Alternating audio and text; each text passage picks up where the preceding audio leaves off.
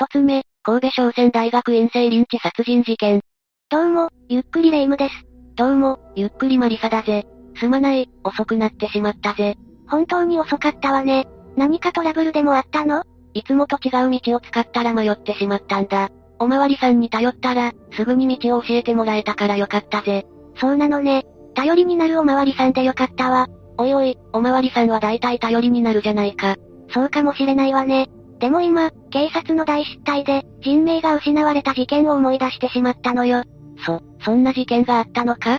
ええ、暴力団が関わっていることを知っておきながら、現場を放棄したのよ。おいおい、シャレにならないじゃないか。本当にそんな事件があったなら詳細を教えてくれ。この事件が発覚したのは、2002年3月5日だったわ。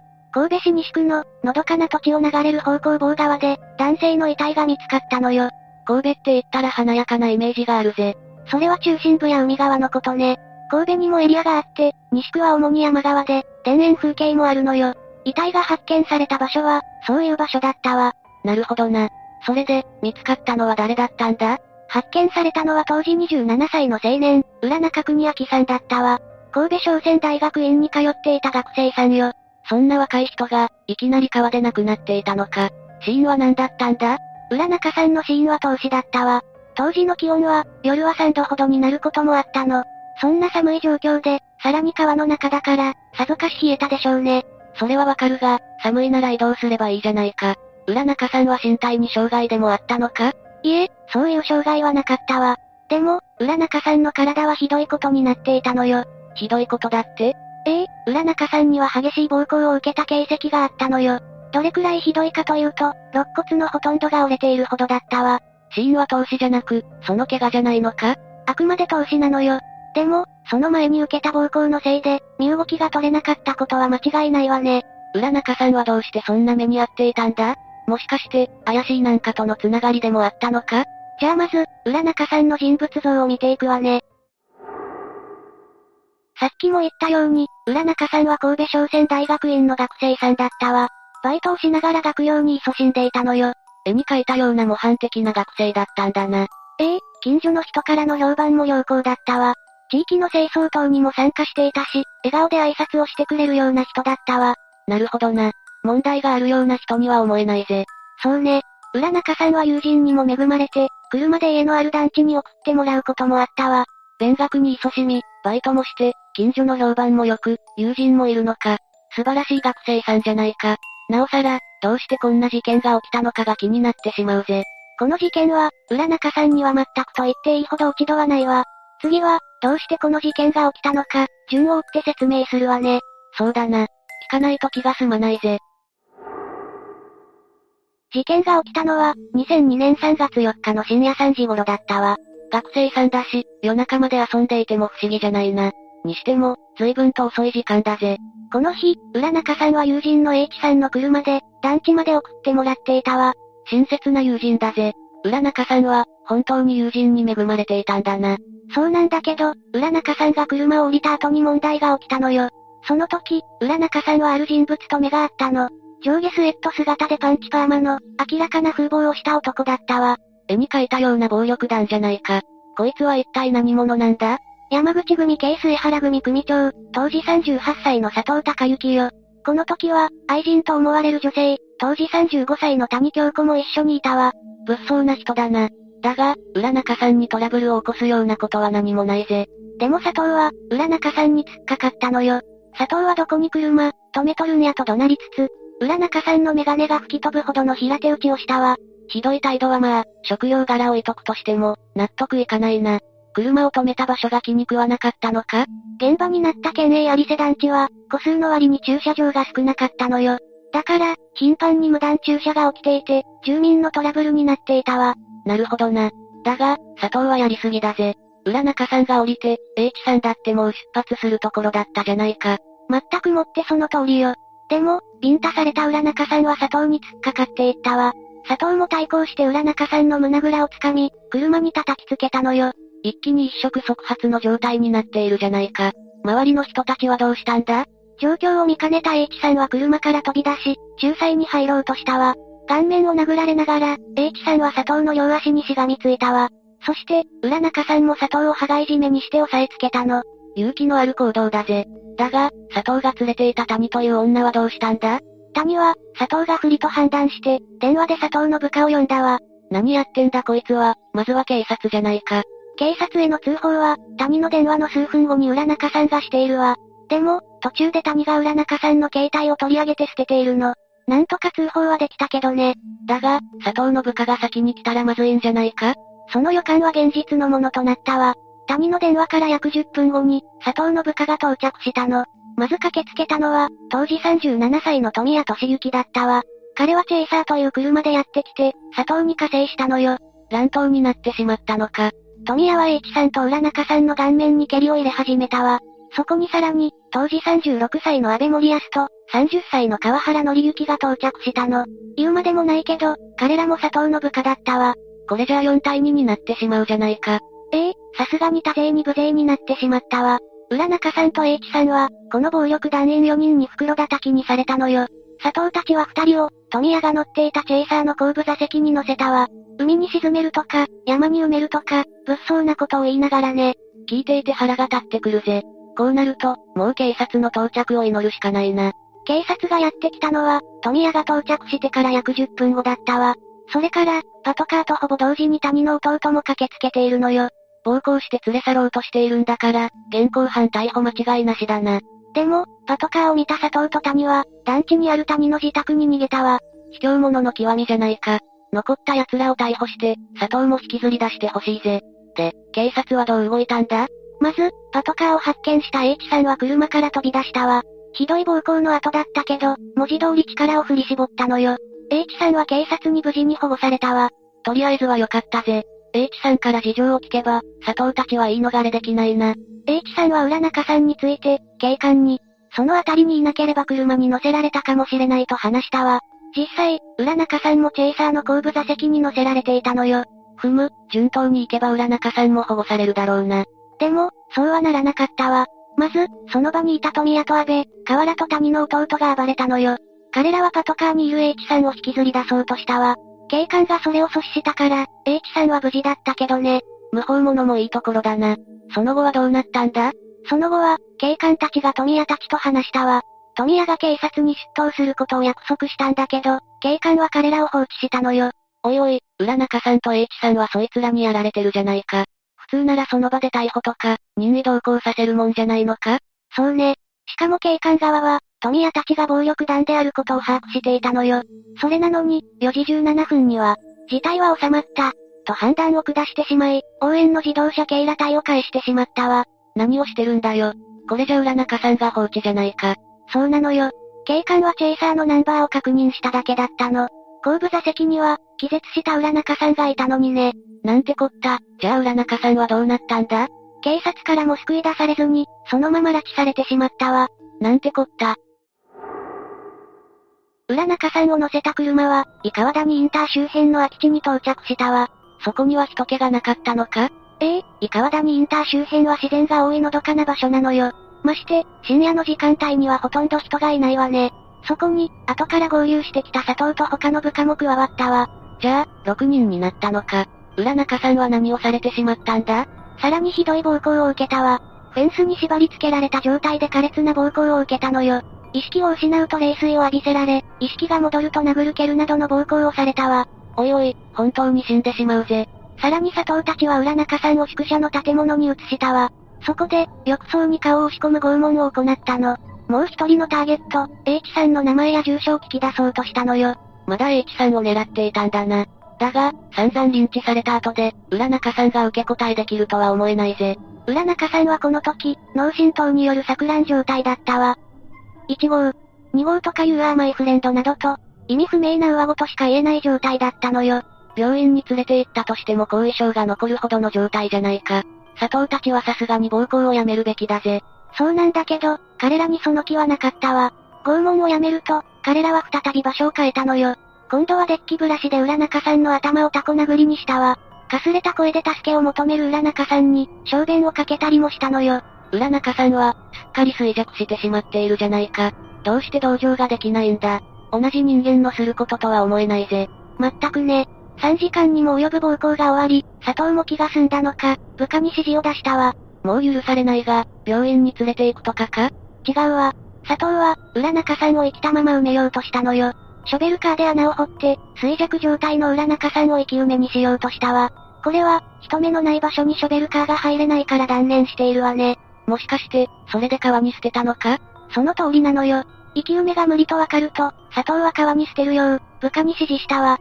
そして浦中さんは、方向棒川に捨てられたわ。死因は投資だし、めちゃくちゃ寒かったんだよな。ええこの時の気温は3度だったわ。寒かったでしょうけど、浦中さんに川から出る力は残っていなかったの。苛烈な暴行の末に誰もいない川に捨てられて、浦中さんは投資したのよ。言葉が出ないぜ。浦中さんの遺体が発見されたのは、翌日の3月5日の夕方だったわ。さっきも言ったように、肋骨はほとんどが折れていたわ。右後頭部も裂けていて、蜘蛛膜下出血を起こした形跡もあったのよ。体には、他にも無数の切り傷やあざが残されていたわ。浦中さんは川に放置された後、数時間は生きていたそうね。レイム、私は佐藤たちを絶対に許せないぜ。ここまで鬼畜の所用をしたんだから、逮捕されたんだよな。せめてもの救いなんだけど、佐藤と部下の組員は全員逮捕されたわ。それから、最初にいた谷京子も逮捕されているのよ。佐藤たちは遺体発見から4日後、谷は3月26日に逮捕されているわね。浦中さんが帰ってくるわけじゃないが、ひとまずはほっとしたぜ。で、この悪魔たちはしっかり裁かれたんだろうな。重い判決が下されたのを聞くまで、気が済まないぜ。2004年3月26日に神戸地裁で裁判が開かれたわ。犯人たちは、殺人罪などの罪で起訴されたのよ。佐藤には無期懲役、他の組員たちには懲役21年が求刑されたわ。それでも足りない気がするぜ。しかも、判決は大抵、休刑よりも軽くなるじゃないか。もしかして、この事件もそうなったのか？ええ同年8月に下された判決は、休刑よりも軽かったわ。市販の佐藤には懲役20年、組員たちには懲役10年から14年の判決ね。そして、谷京子は懲役3年、執行猶予4年の判決が下されたのよ。納得がいかないぜ。感情だけで言わせてもらえば、浦中さんと同じ司法で死刑にしてほしいな。その気持ちはわかるわ。後に、浦中さんの母親が訴訟を起こしているのよ。犯人たちと、兵庫県を相手に、1億3700万円の損害賠償を要求したわ。犯人たちはわかるが、兵庫県も訴訟されたのか？マリサも感じたかもしれないけど、警察の不手際に対するものよ。この事件は、警察の対応のずさんさでも話題になった事件だったの。浦中さんが拉致された原因は警察にもあったよな。マリサが覚えているように、浦中さんが亡くなった原因は警察にもあるわ。ここからは、この事件における警察の落ち度をまとめていくわね。よろしく頼むぜ。まず、通報から現場到着が致命的に遅かったわ。そういえば、佐藤の部下たちの方がずっと早く到着していたよな。富谷が駆けつけてから、約10分は経過していたわね。実は、この事件発生時には他にも通報があったのよ。そうだったのか？ええ、最初は女性から、喧嘩が起きているとの通報が入ったわ。次に、浦中さん自身が佐藤を抑えながら通報しているの。浦中さんは、ヤクザのおっちゃんが暴れてるんですよと警察に話しているわ。この時の電話には、谷京子の、いい加減にしときほんまに殺されるで、という声も入っていたそうね。浦中さん、家中にいながらしっかりと説明していたんだな。谷の声も聞こえているなら、深刻さも伝わりそうだぜ。そして3回目の通報は男性からで、もう連れて行かれよるで。はよ来たらないかん。時間がかかりすぎやわ。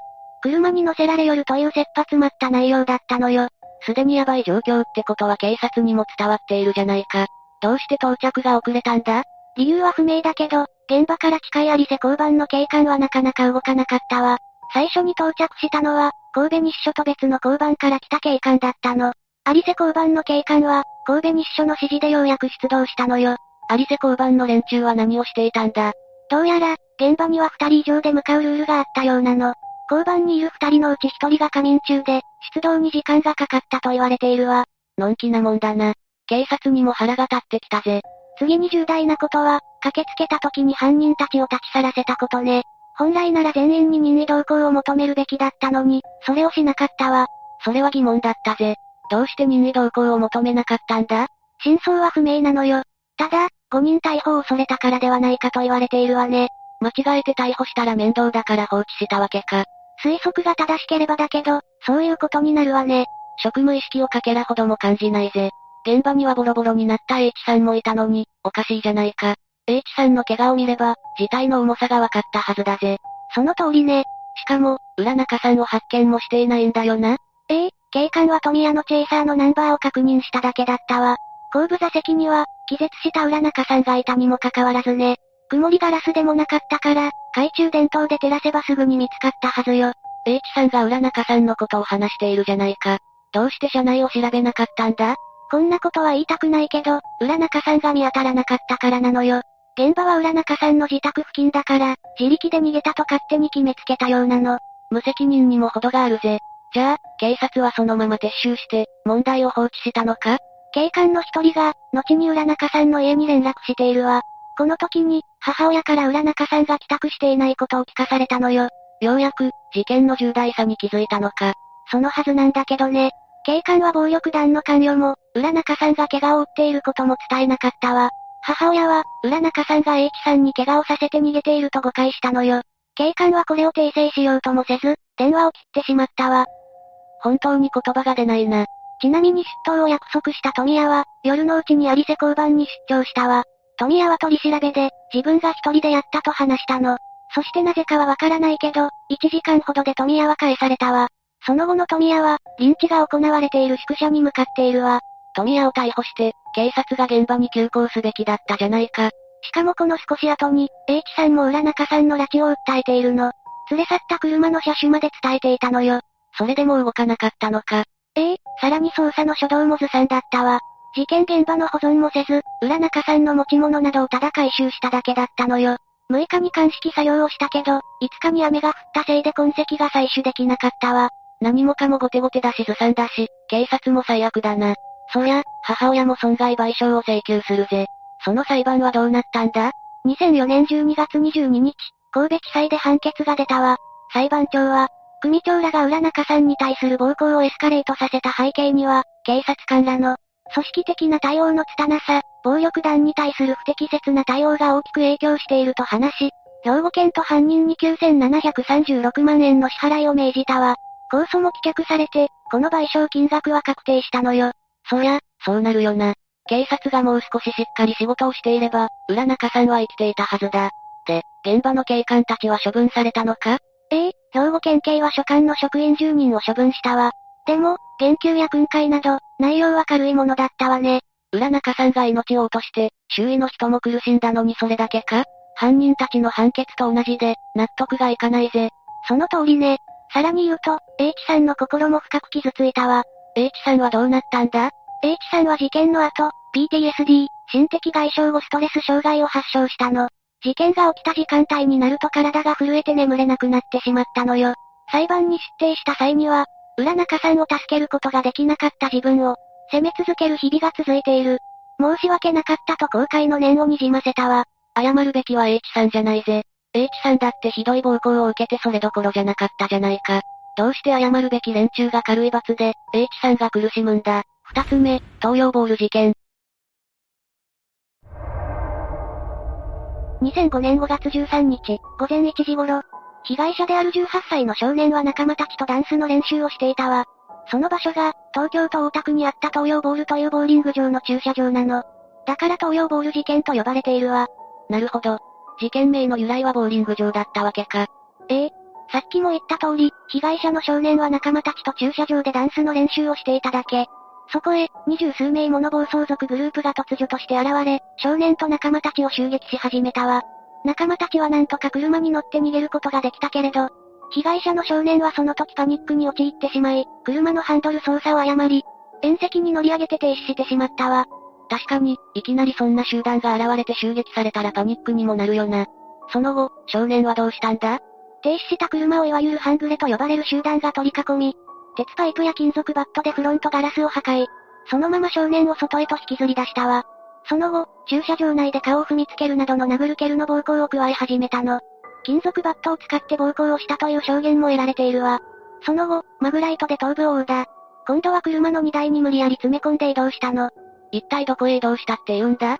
というか、そもそも、その少年と暴走族グループに何か接点はあったのか？じゃなきゃや、こんなことしないだろう。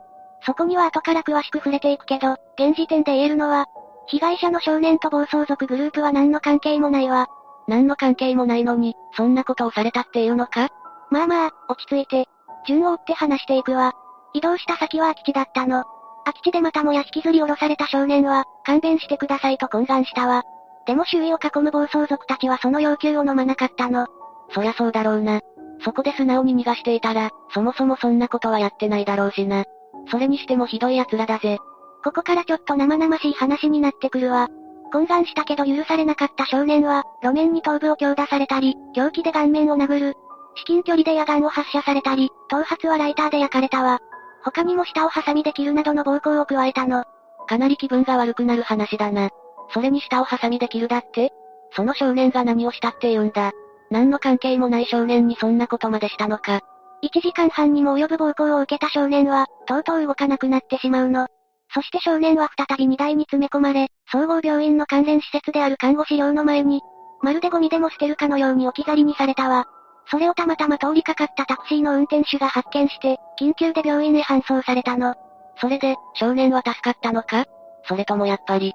懸命な治療が行われたけれど、くも膜下出血、脳挫傷を併発していて、残念ながら少年は帰らぬ人となってしまったわ。被害者の少年は、放置された現場で意識がないにもかかわらず、大きないびきをかいていたそうなの。これは頭蓋内出血により、脳内が圧迫されている状態だそうよ。もし、寮の前に放置なんてされなければ助かっていた命だったのかもしれないわ。くも膜下出血に脳挫傷、それに頭蓋内出血って、頭を中心に相当殴られたってことだろう？ということは、人相もわからなくなるくらいだったんじゃないか？ええその通りよ。被害者少年の父親が自分の息子と面会した時、あまりにも変わり果てた姿で、父親は被害者少年であるかどうか聞かれてもわからないとしか答えられなかったそうよ。それだけ顔の形も頭の形も変形するくらいの暴行が行われたということでしょうね。ご家族の心境は計り知れないものだろうな。亡くなったことすら受け入れがたいのに、それが自分の息子かどうかさえもわからないほどの状態になっているだなんて。少年は暴走族のメンバーでもなかったし、対立しているようなグループに属しているわけでもなかった。全くの無関係の少年の命が奪われてしまったの。ちなみにこの被害少年の将来の夢は寿司職人だったそうよ。これが、事件の大筋といったところかしら。次は、そもそも、なんでこんな事件が起こってしまったのかについて解説していくわ。よろしく頼むんだぜ。さっきも言ったけれど、被害少年と暴走族は無関係で接点は一つもなかったわ。それがどうして殺害されるに至ったかなんだけれど、それは単なる人違いだったの。人違い？人違いで殺されてしまったっていうのか？ええ、そうなの。この暴走族は地元の集団で、ブラックエンペラー、マットスペシャルといった暴走族が中心となっている関東連合という組織なの。事件が起きた2000年代には地下組織として一定の地位を保ち、ヤクザとも単なる暴走族とも違うけど非道な行為を行う、いわゆる半グレと呼ばれる集団よ。関東連合って言えば、聞いたことがあるぞ。確か歌舞伎役者の市川海老蔵さんを襲撃したのが関東連合じゃなかったか？その通りよ。そのあたりについては、この後また少し触れていくわ。そしてヤクザでも単なる暴走族でもない集団である関東連合には、敵対するグループがあったの。それが全教連という暴走族グループよ。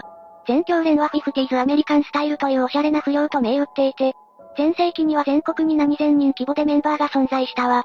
被害少年はその全教連のメンバーと間違われて襲撃されてしまったの。本当に全くの人違いで被害に遭って殺害されてしまったんだな。何をもってして全教連のメンバーとみなしたのかわからないが、そんな構想に巻き込まれて命を落とした被害少年が不憫でならないぜ。全くもってそうね。ダンスの練習をするのに友人たち複数人と一緒にいたから、全教連の奴らがたむろしていると思われたのかもしれないけれど、彼らがその場で何をしていたかなんて、パッと見れば一目瞭然だわ。少なくとも彼らが武器を手にしていたことなんてないし、誰かに暴行を働いていたわけでもない。それでも関東連合のメンバーは全教連のメンバーだと思って襲撃したということね。頭の出来が違うからわからないが、関東連合のメンバーっていうのは、家庭環境に何らかの問題でもあって、そうなってしまったのか？いえ、それが違うの。関東連合を名乗っていたグループ群というのは、新宿や世田谷在住といった、一般的あるいは比較的裕福な家庭に生まれ育った少年が多かったそうだわ。だから、そういった家庭環境のもとで、どうしてこうなってしまったのかはわからないというのが正直なところだそうよ。そうだな。そんな家庭で育てば、もっと違う人間になれただろうし、違う人生を歩めたかもしれないのにな。そうかもしれないわね。関東連合の詳細に戻るわね。関東連合の始まりは1970年代に世田谷や杉並の暴走族が集まったアウトロー組織だったの。1980年代から1990年には、その活動はほとんど休止状態だったんだけれど、名前だけは有名な半ば伝説的な連合組織だったそうよ。1990年代になると、再度暴走族が集結して関東連合を名乗るようになったわ。そして、当時勢力を伸ばしていたチーマーたちとの抗争が行われるようになったの。もともとはチーマーと抗争を繰り返していたんだな。ええ。だけど、そんなチーマーたちや多数の暴走族を従えて、頂点のグループへと成長を遂げたわ。その後は各チームやイベントサークルのケツ持ち。つまり、暴力団やヤクザが商店などを庇護下に置き、その対価を得るといった行為をするようになり、後ろ盾を得ることになるの。そうして金銭的な収入源を得たというわけね。またそれらのイベントや企業を結びつけて、企業界発展させると、単なる不良少年の集団からヤクザに匹敵する半グレ集団へと変貌を遂げていったわ。関東連合と暴力団は違うんだよな。ええ、違うものよ。他の暴走族が暴力団や構成員になって後ろ盾を得る中で、関東連合だけは暴力団と距離を置き、時には全面的に対立していたこともあったそうだわ。六本木では暴力団と全面的対立した組織として有名だったそうよ。関東連合と聞くと例の組系のものと思ってしまうが、全然別物だったんだな。ええそうね。これが関東連合に関する大筋の解説よ。大体わかったかしら？ああ、よくわかったんだぜ。次は、今回の事件の首謀者について紹介していくわ。それが知りたかったんだぜ。今回の襲撃と殺害の主犯格は石本太一、当時18歳だったわ。その他に、柴田大輔、伊藤利音が中心となり、16歳から26歳までの不良少年たちが暴行に加わったの。その数は総勢20名以上、その中でも直接リンチに関わったのは14名だったそうだわ。そんな人数で一人の少年をリンチしたっていうのか、ひどすぎる話だ。そして主犯格である石本太一についてだけど、彼は10代のほとんどを少年院で過ごしたそうだわ。それが家庭環境のせいなのか、もともとそういう性格で暴力的だったからなのかはわからないけれど、事件に関わることとなった伊藤リオンをこちらの道へ引き入れたのも石本だという話だわ。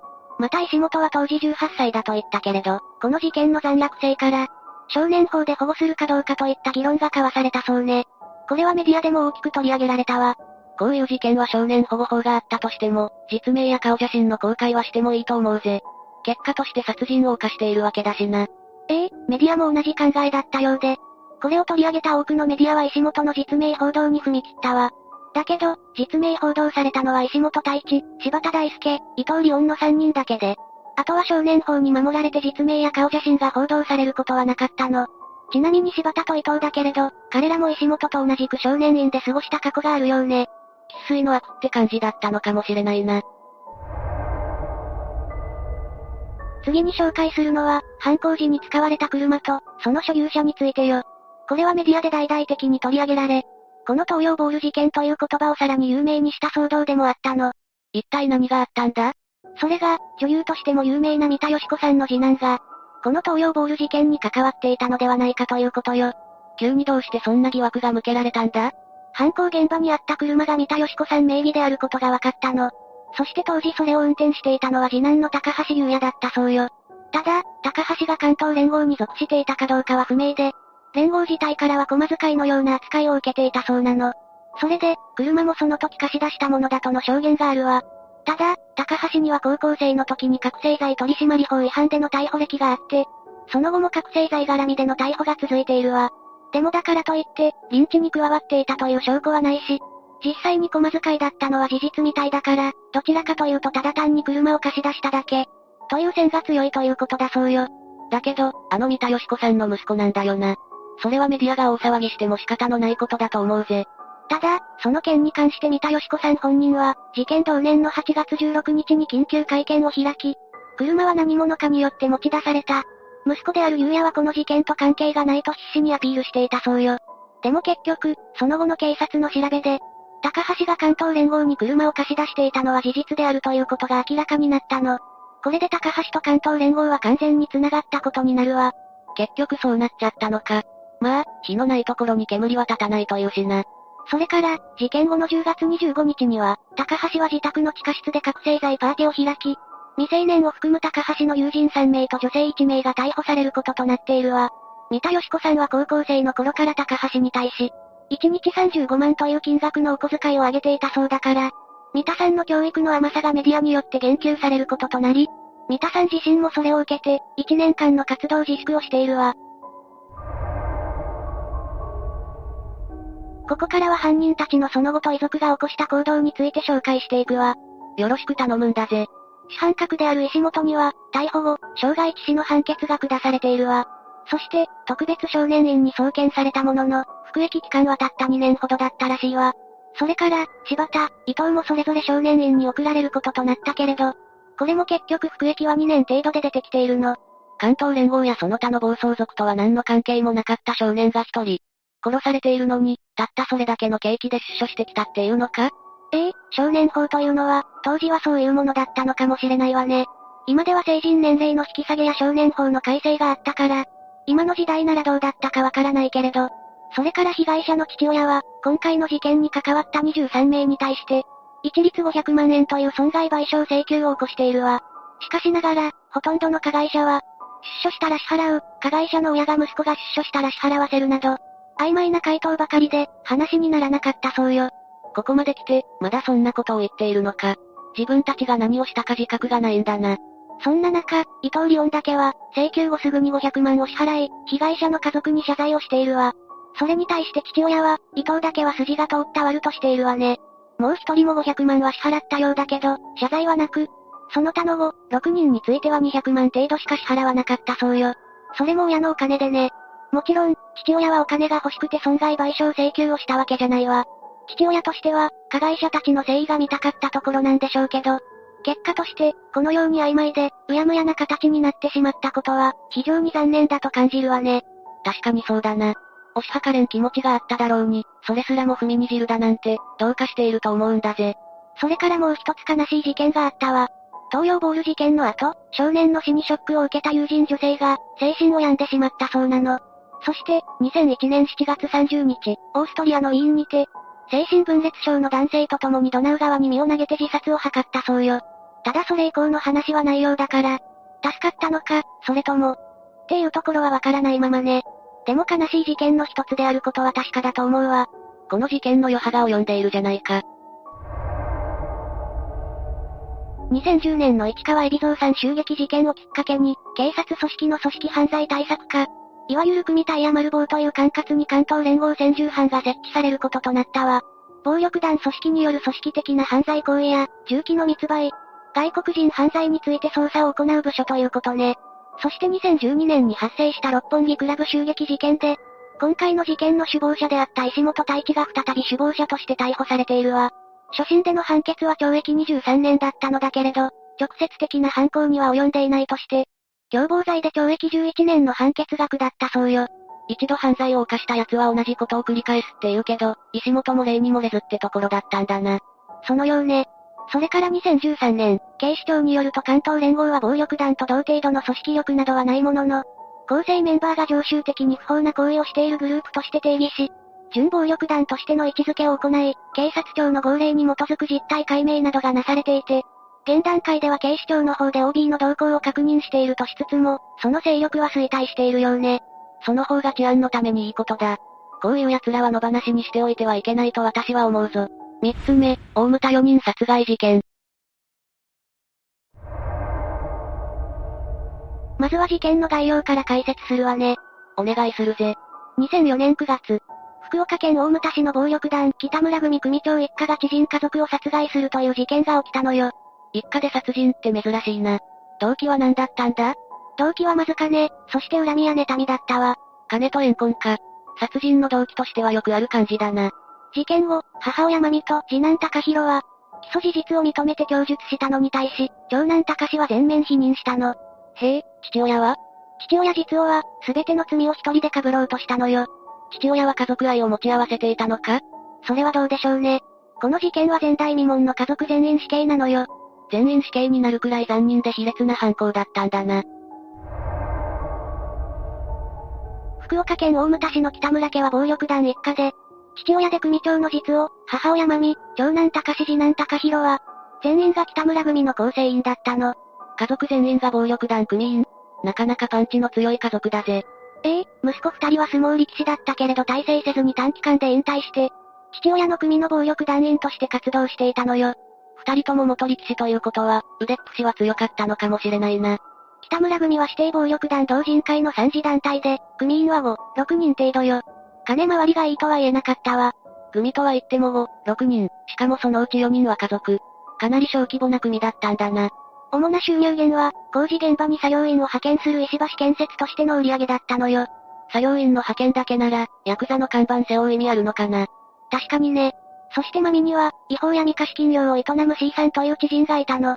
そしてある日、C さんは借金の取り立て業務をマミに依頼してマミはこれを承諾。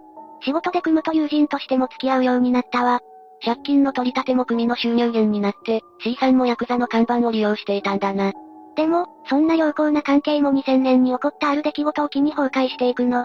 どんな出来事があったんだ ?2000 年6月、石橋建設に勤める18歳の少年が突然辞めたのに腹を立て、長男の高志は友人6人と殴る蹴るの制裁を加え、少年を殺害してしまったのよ。すでにヤバい事件を起こしていたんだな。当然、逮捕起訴されて刑務所へ入ったんだよな。ええ。この事件で高志は傷害致死で懲役3年6ヶ月の判決を受け、刑務所送りになったわ。そして同年、組長の実王は組員の妻と肉体関係を持つという、組長としてあるまじき行為をした。怒ったマミが離婚を切り出すと、実王は家にガソリンを撒いて暴れたのよ。父親もかなりのクズだな。結局離婚はしなかったものの、元来財政の苦しい小さな組はこれらの事件でガタガタになり、上部団体への上納金や生活費などで6600万円余りの借金を抱えるようになる。実は車上嵐で逮捕され、北村一家は破門の危機も囁かれるようになったの。あっという間に転落したな。マミは C さんに金を借りるようになり、その借金はたちまち数百万円にも膨れ上がってしまったわ。C さんも氷菓子の闇金だろ？なんだか嫌な予感しかしないぜ。マリサの予想通りだわ。返済が遅れたり、借金取り立て業務がうまくいかないときは、C さんが嫌味を言うようになって、実王が車上荒らしで逮捕されたことについても小馬鹿にするなど、立場は完全に C さんが上になってしまったのよ。さらにマミは取り立てた金をごまかすなどして、金銭トラブルも発生するようになっていく。そのため C さんはマミに自宅の草取りなどもさせるようになったわ。ヤクザを刺激したら危ないぜ。2004年6月下旬にマミは C さん宅の改装工事を請け負ったけれど、C さんは借金と相殺すると工事代金を支払わなかった。そう言われたら仕方ないが。そんな態度に我慢できなくなったマミは、7月頃には常にいつかあいつを殺してやるというようになっていたわ。ちょっと考えが突飛すぎるんじゃないか？完全に逆恨みというか。マミの恨みの気持ちは相当根強かったんだけど、C さんはそれに全く気づいていなかったようね。そんなに恨まれていて気がつかないものなのかな。ある時、C さんはマミに1億円の資本でちゃんと許可を取って貸金業を始めるという話をした。それを聞いたマミは、C さんを殺して大金を奪うことを思いつく。どうしてそういう発想になるのかわからないぜ。マミがこの考えを家族に話したところ、誰も反対する者はいなかったそうよ。2004年9月9日、実はマミから家の財政事情を打ち明けられると、C さんを殺して金を強奪することを真剣に検討するようになり、マミもこれに賛成した。怖。この家族にまともな思考を持った人はいなかったのか。そして架空の不動産取引で金を用意させ、マミが C さんを殺してそれを奪う。という計画が出来上がるのよ。身勝手で恐ろしいシナリオを描くんだな。マミは C さんに夫の紹介で格安で買える土地があると持ちかけた。C さんはこれに応じ、2600万円と改装工事代金80万円を用意すると約束したわ。ここまでは筋書き通りだな。その後、マミは C さんが2680万円を用意しているのを確認する。2004年9月16日の夜に二人は大牟田市内の三池公園前に停めた車の中であったんだけど、その近くには実夫と高志が息を潜めて待機していたの。ドキドキしてきたぜ。だけど、車内では C さんがプライベートの悩みを打ち明けたりなどして、マミに対し気を許した態度をとっていたので、マミはなかなか実行できずにいたのよ。犯行を躊躇する一面もあったんだな。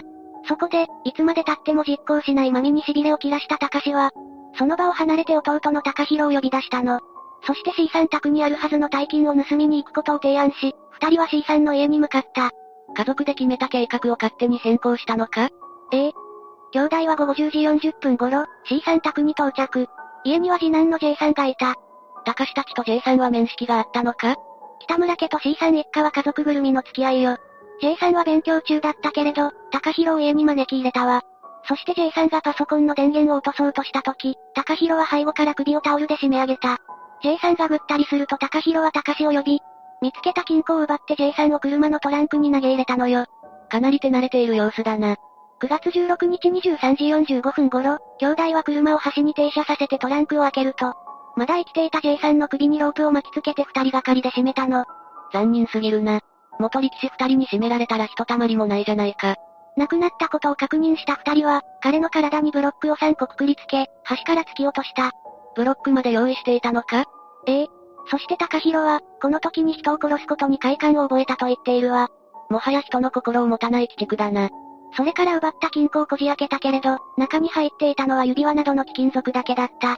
それを質屋に持って行ったが10万円程度にしかならず、その金を二人で山分けしたのよ。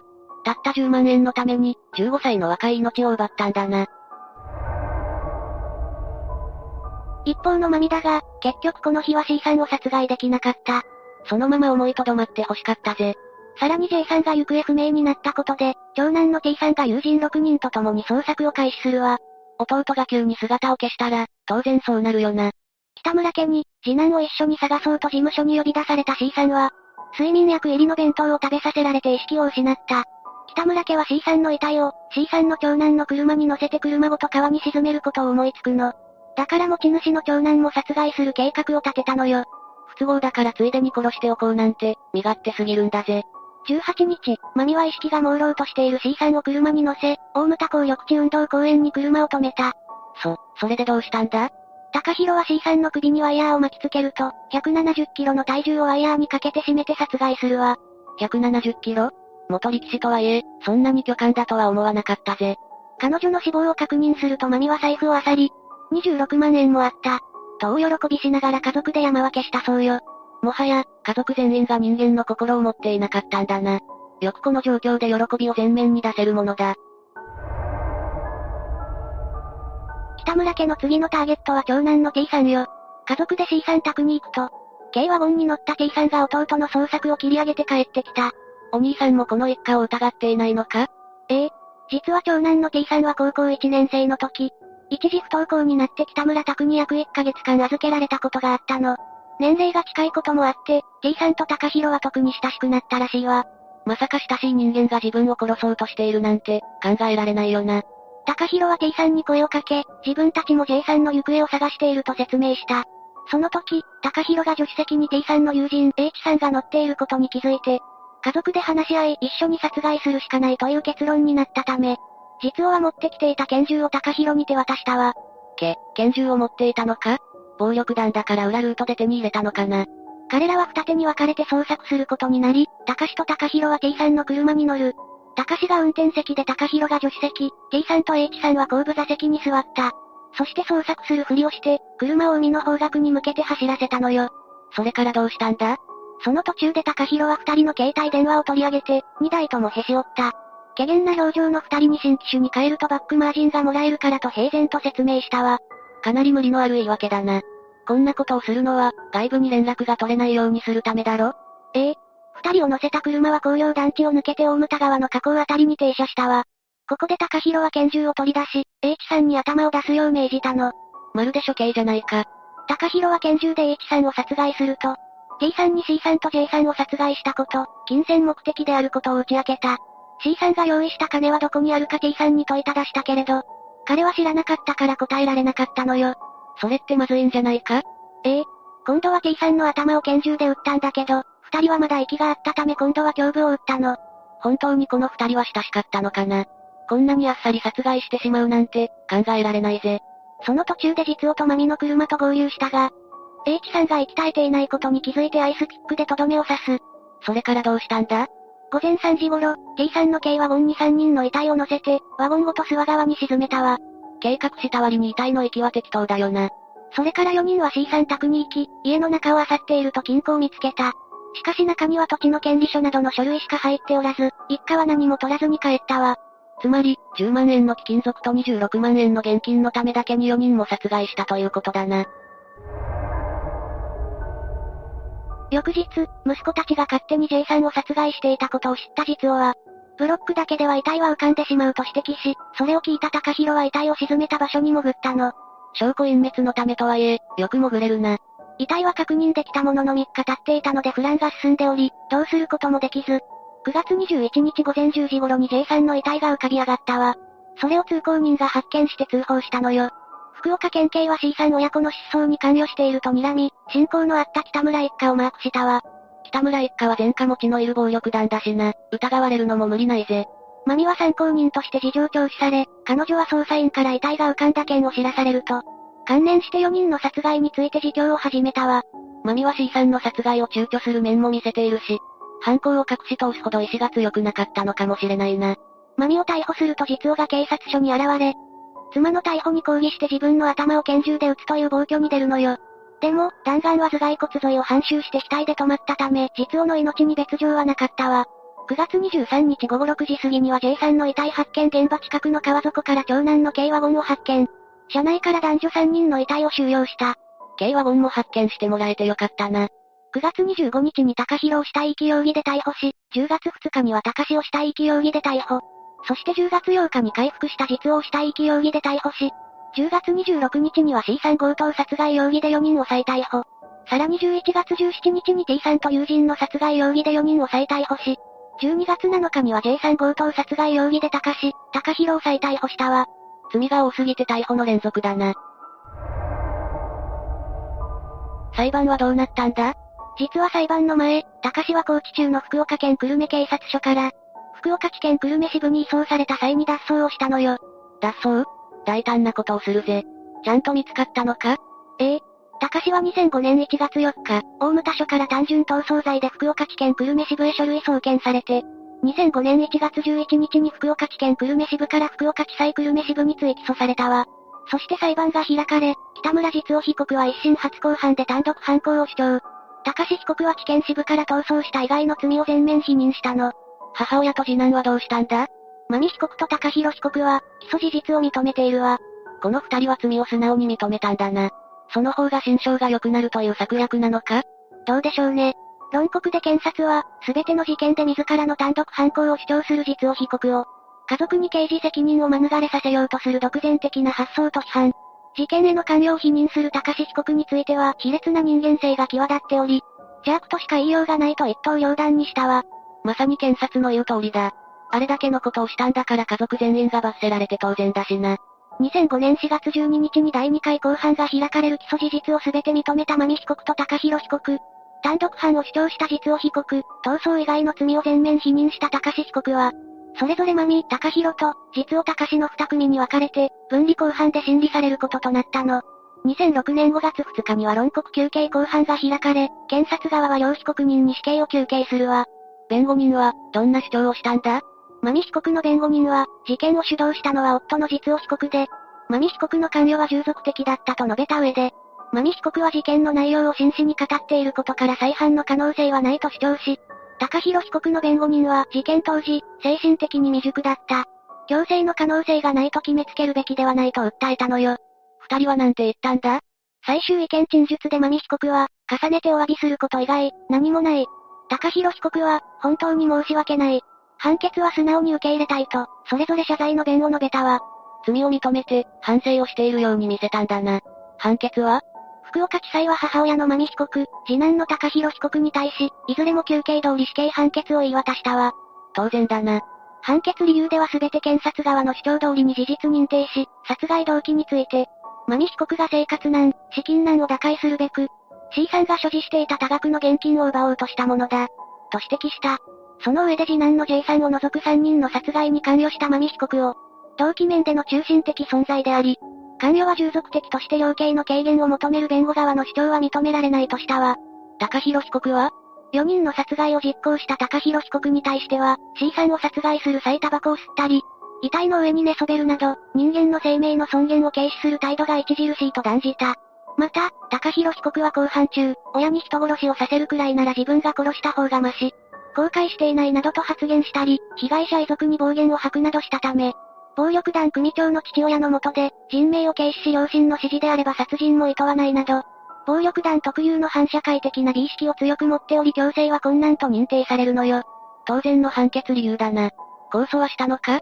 高弘被告は判決を不服として福岡高等裁判所に同日付で控訴。マミ被告も10月26日付で控訴したわ。反省したと言いつつ控訴はしたんだな。実夫と高志の公判はどうなったんだ？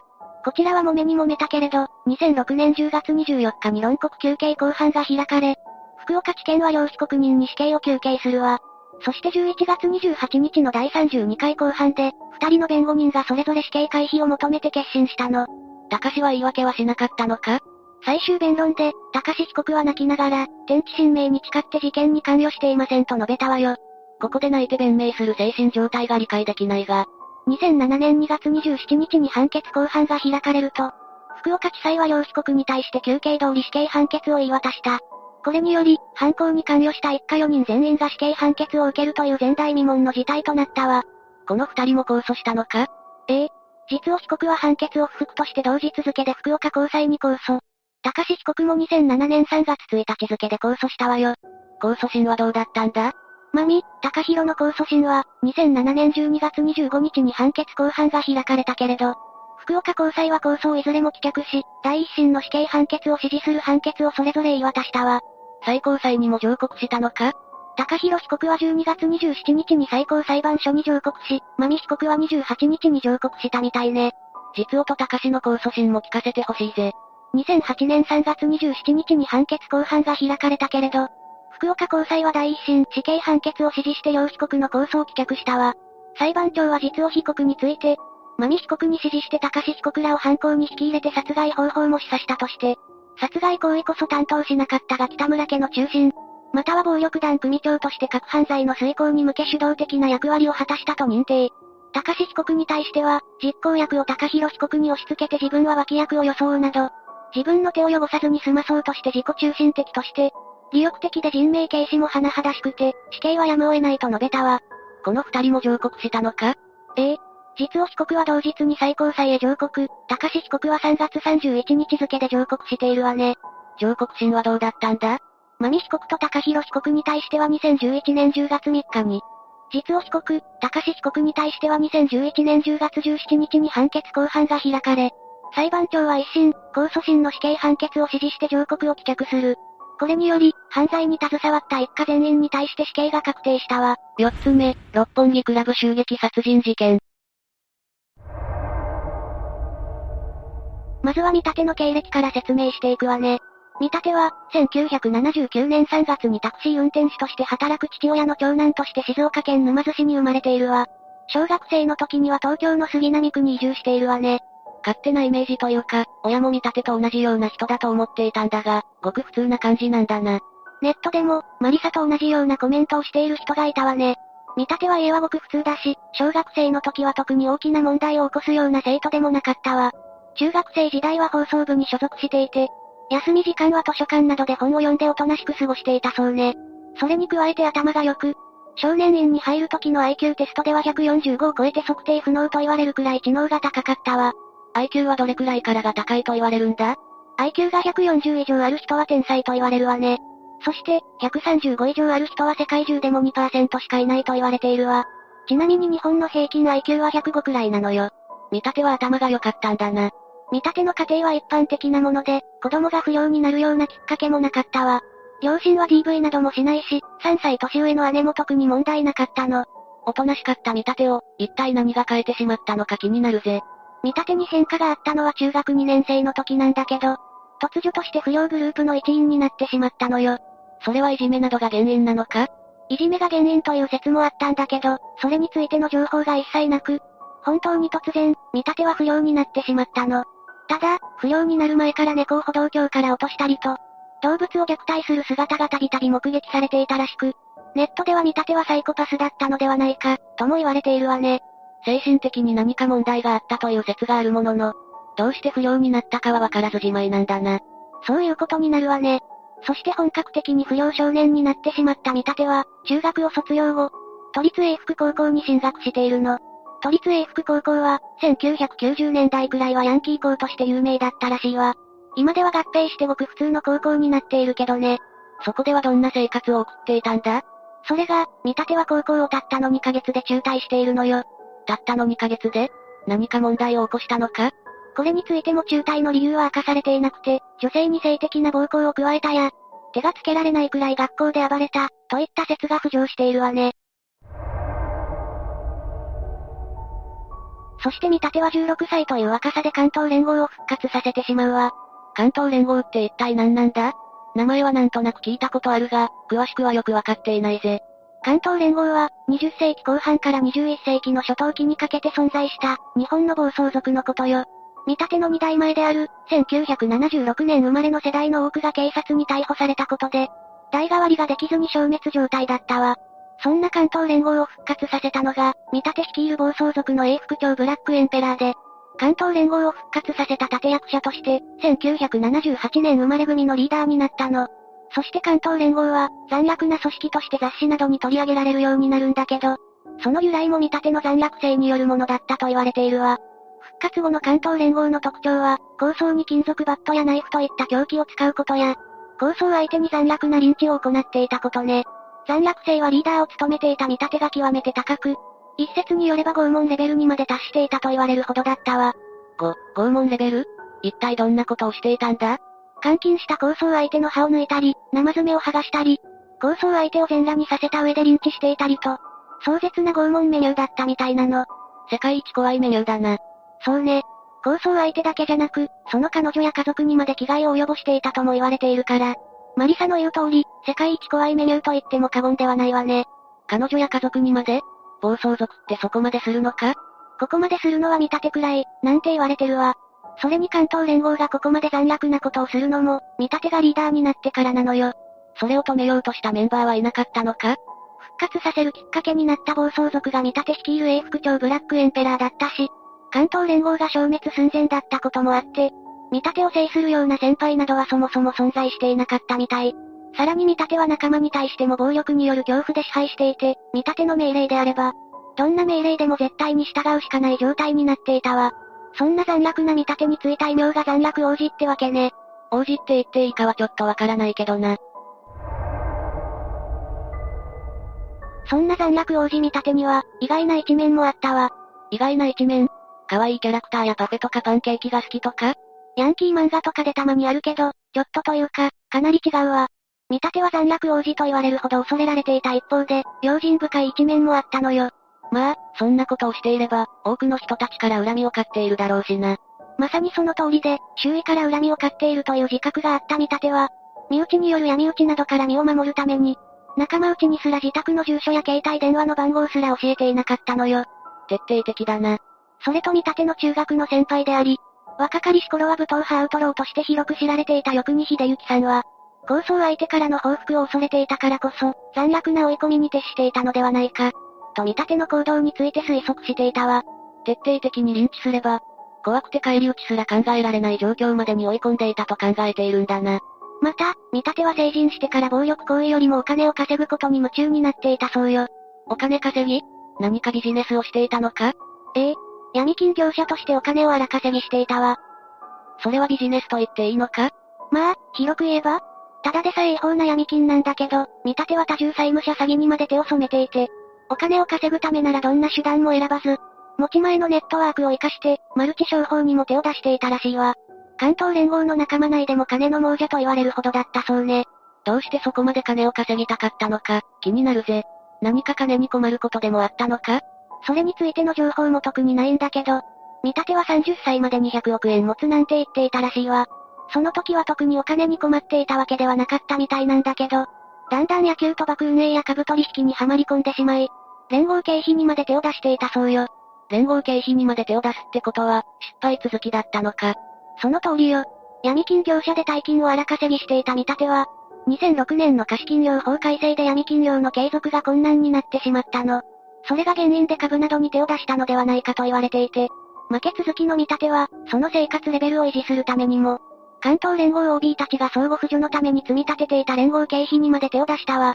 学生時代は IQ が高かったのに、他の稼ぎ方とかは考えなかったのか少し不思議だぜ。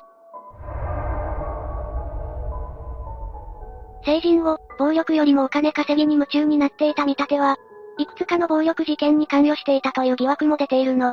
それについてはあまり驚きはないぜ。暴力事件の一つとして、翌に秀行襲撃事件というのがあるわ。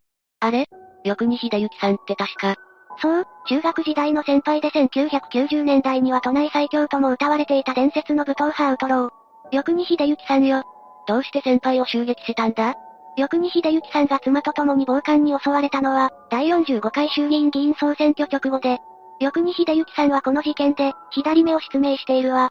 ただ、翌に秀幸さんが被害届を提出しなかったため、警察が捜査することもなく、闇に葬られた暴行事件となったのだけど、ネット上ではこの襲撃は、関東連合の OB たちによるものでは？という説が浮上していたわ。接点なんて、見立てと翌に秀幸さんが先輩後輩の中ってくらいしか見当たらないんだが。見立てが関与したとされる理由は、2008年3月に起こった日清塾事件がきっかけと言われているの。日清塾事件？日清塾事件では、関東連合 OB たちのいわゆるケツ持ちとして強い影響力を持っていた金村隆弘さんが、自宅近くで待ち伏せていた男4、5人に、金属バットでめった打ちに遭い、撲殺されているの。ぼ、撲殺？それも4、5人に囲まれて。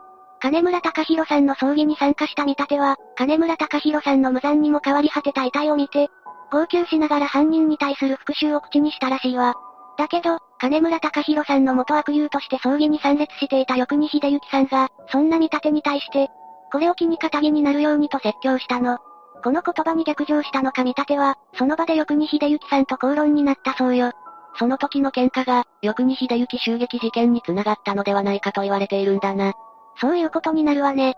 他には六本木クラブ襲撃事件にも関与したとされていて、この事件は日清塾事件の4年後、2012年に起きているわ。六本木にあるクラブに金属バットを持って店内に乱入してきた10人組が、来店客を袋叩きにしたの。その後、この六本木クラブ襲撃事件は、人違い殺人説が濃厚になっているわ。人違い？人違いで10人がかりで人を撲殺したのか？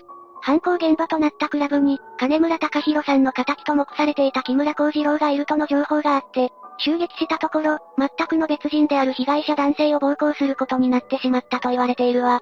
また、関東連合をはめるための木村幸次郎の策略があったのでは、という説も出ているの。木村幸次郎が影武者を用意して、関東連合に襲わせたってことか？そういうことよ。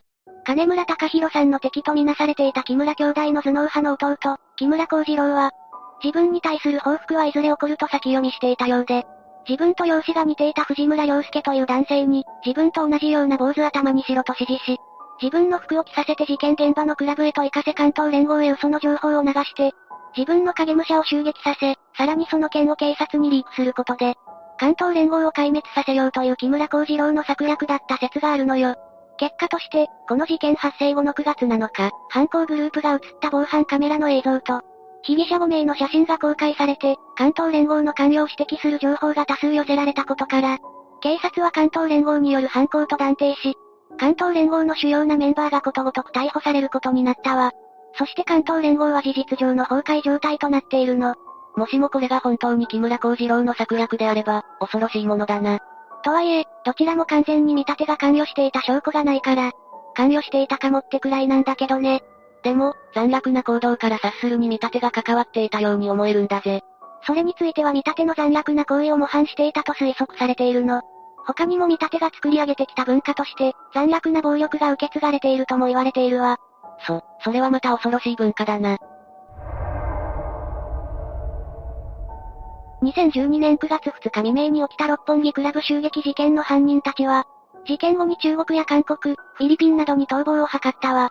でも大半のメンバーはその後帰国して、出頭しているのに対し、主犯とされている見立てだけは現在も海外逃亡を続けているの。その後、フィリピンのマニラやセブ島での目撃情報が寄せられて、現地に捜査員を派遣したんだけど、結局は無駄足に終わってしまったらしいわ。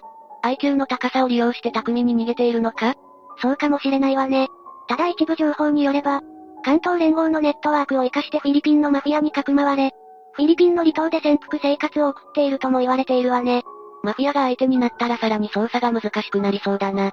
そして、見立てが現在もなお逃走生活を続けているのは、金村隆弘さんの仇を撃つことを諦めていないからではないかと言われていて、そのことからも、フィリピンで木村兄弟への復讐の機会を伺っていると考えられているわ。見立てが何をどうしても復讐したいのであれば、いつか日本に帰国して木村兄弟を襲撃する可能性があるんだな。ちなみに金村隆弘さんを撲殺した犯人たちは、現時点ではまだ一人も逮捕されていないわ。事件の真相は闇に包まれたままってことね。5つ目、東京山形連続放火殺人事件。まずは今回紹介する山形東京連続放火殺人事件の、事件概要について、詳しく解説していくわね。事件は2010年から2011年にかけて起こったわ。そして今回の事件の犯人の名前は浅山克美。彼は同性愛者だったのよ。なるほど。同性愛者だったということは、今回の事件の被害に遭った方は男性だったのか？それは後ほど詳しく説明するわ。犯人の浅山克美は、中学を卒業すると同時に美容師を目指して上京したわ。そんな中、女性に対して興味が湧かないことに気づき、自分がゲイだということに気づいたのよ。それに加えて浅山克美は入れ墨にも興味があり、その頃から体に入れ墨を入れるようになったわ。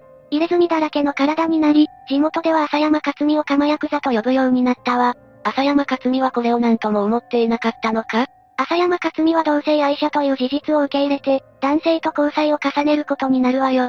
しかしそんな中、2002年にさゆりと結婚することになるわ。さゆりという人は女性か？同性愛者なのに女性と結婚するなんて、浅山克美は何か転機でもあったのか？いや、転機はなかったわ。同性愛者だった浅山克美とさゆりとの間に愛情はなかったそうよ。だったらなんでこのタイミングで結婚することになったのか、気になるぜ。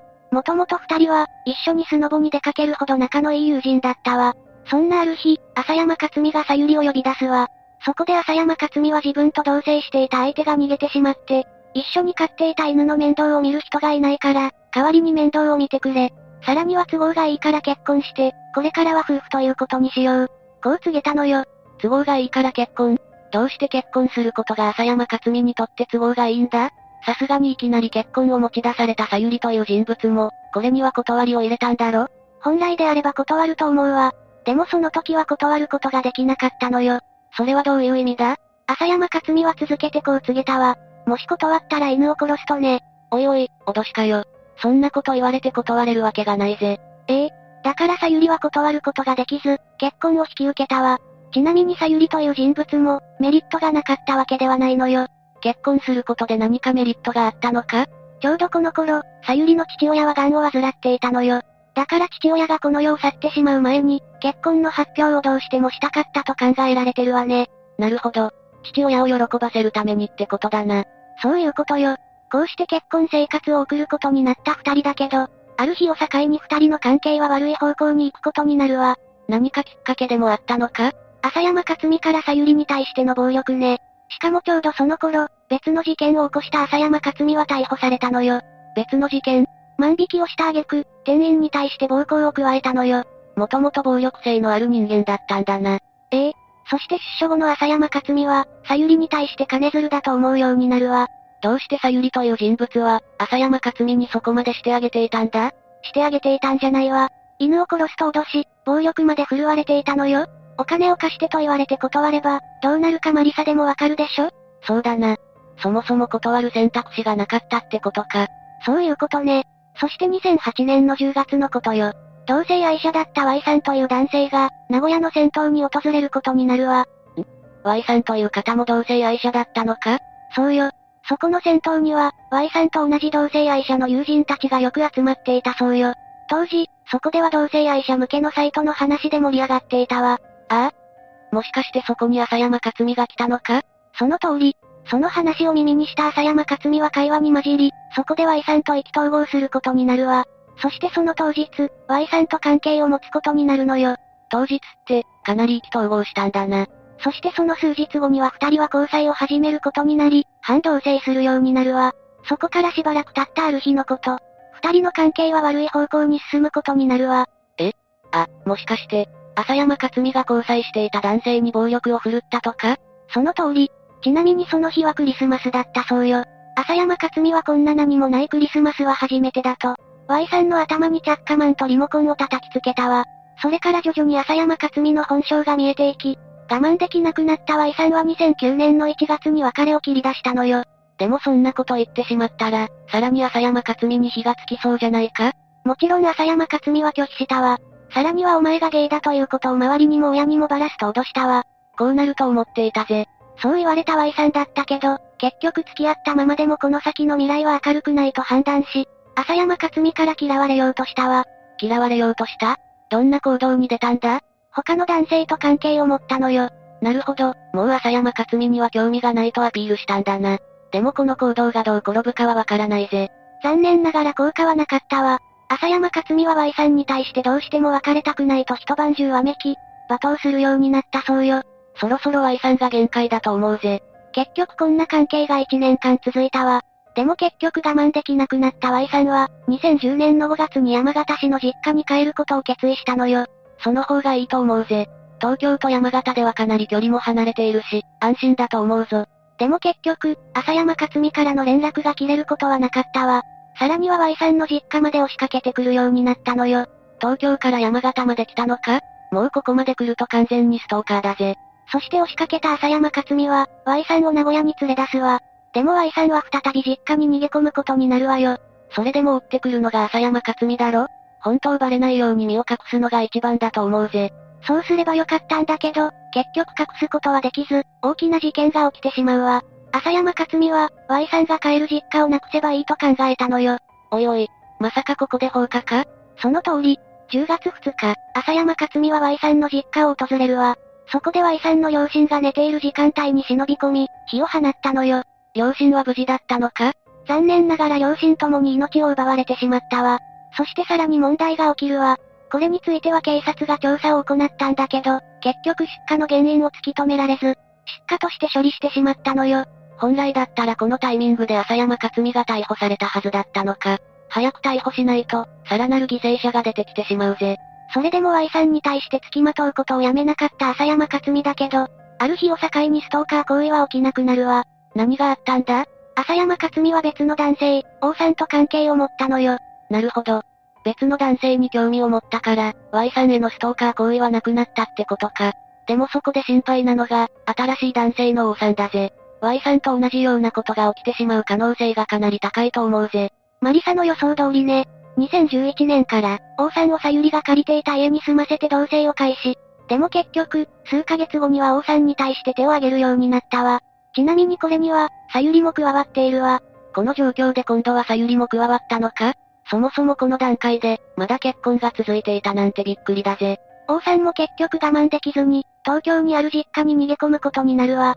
でも浅山克美は追っかけるんだろ？完全に流れが Y さんの時と同じだぜ。そうね。